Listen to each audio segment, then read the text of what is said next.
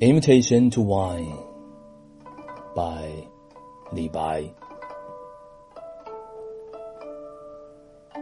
Do you not see the yellow river come from the sky, rushing into the sea and never come back?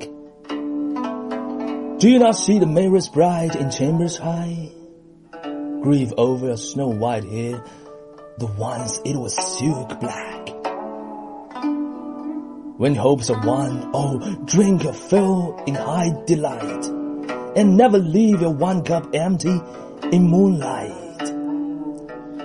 Heaven has made us talents, we are not made in vain. A thousand gold coins spent, more will turn up again.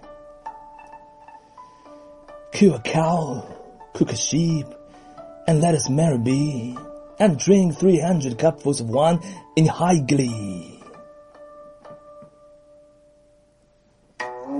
Dear friends of mine, cheer up, cheer up. I invite you to wine. Do not put down your cup. I will sing you a song, please hear. Oh, hear, lend me a willing ear. What difference will red and costly dishes make? I only want to get drunk and never to wake.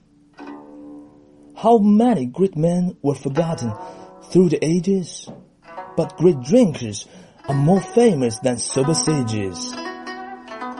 The prince of poets, feasting his palace at will, drank wine at ten thousand cats and loved his fill. A host should not complain of money he is short. To drink with you, I will sell things of any sort.